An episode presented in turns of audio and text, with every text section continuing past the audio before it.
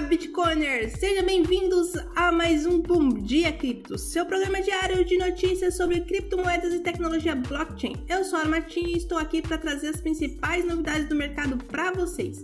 Hoje é quarta-feira, dia 26 de abril, e temos uma edição especial cheia de novidades do mundo de criptomoeda e tecnologia blockchain.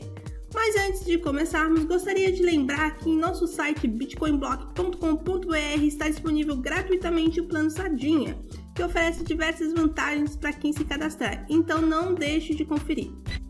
E começamos com uma notícia quentinha. Pessoal, o preço do Bitcoin subiu após a queda de mais de 50% das ações do First Republic Bank. Isso mesmo.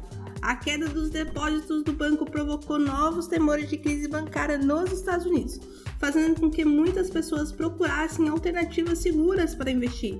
E quem se saiu bem nessa foi o Bitcoin, é claro. E não para por aí, meus amigos. Os Estados Unidos acabou de anunciar a primeira mineradora de Bitcoin movida a energia nuclear. Isso mesmo.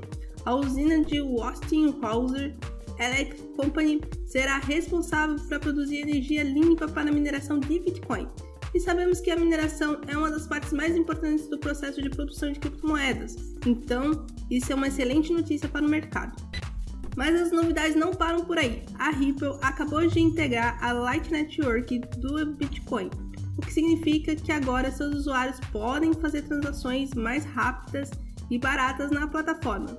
Essa é uma das grandes novidades no mercado de criptomoedas, que está sempre em busca de melhorias em termos de eficiência e segurança nas transações. E com essas três notícias bombásticas, chegamos ao fim de mais uma edição do Bom Dia Cripto. Espero que tenham gostado e que fiquem ligados em nossas próximas edições para ficar por dentro de tudo que está acontecendo no mundo das criptomoedas e tecnologia blockchain. Agradeço a todos que nos acompanharam aqui no canal bitcoinblock.com.br e não se esqueça de conferir todos os nossos links na descrição do podcast. Até a próxima!